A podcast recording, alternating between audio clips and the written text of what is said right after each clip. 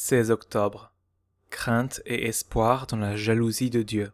L'Éternel porte le nom de jaloux.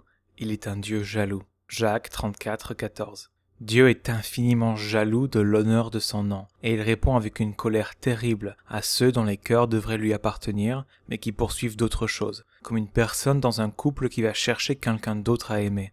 Par exemple, en Ézéchiel 16, 38 à 40, il dit à l'Israël infidèle, Je te jugerai comme on juge les femmes adultères et celles qui répandent le sang, et je ferai de toi une victime sanglante de la fureur et de la jalousie. Je te livrerai entre leurs mains.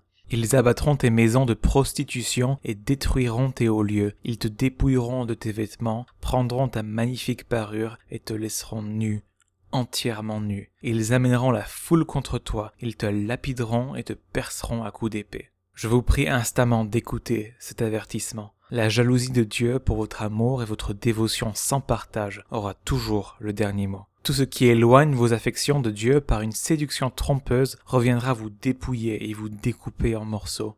C'est une chose horrible que d'utiliser la vie que Dieu vous a donnée pour commettre l'adultère contre le Tout-Puissant. Mais pour ceux d'entre vous qui ont vraiment été unis à Christ et qui tiennent leur vœu de renoncer à tout le reste, de s'attacher seulement à lui et de vivre pour son honneur, la jalousie de Dieu est pour vous un grand confort et une grande espérance. Puisque Dieu est infiniment jaloux de l'honneur de son nom, tout ce qui menace le bien de sa fidèle épouse sera confronté à la toute-puissance divine.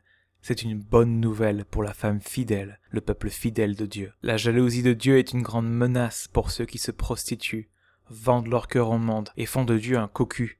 Jacques 4, 3 à 4. Mais sa jalousie est un grand réconfort pour ceux qui gardent leur vœu d'alliance et deviennent étrangers et voyageurs sur la terre.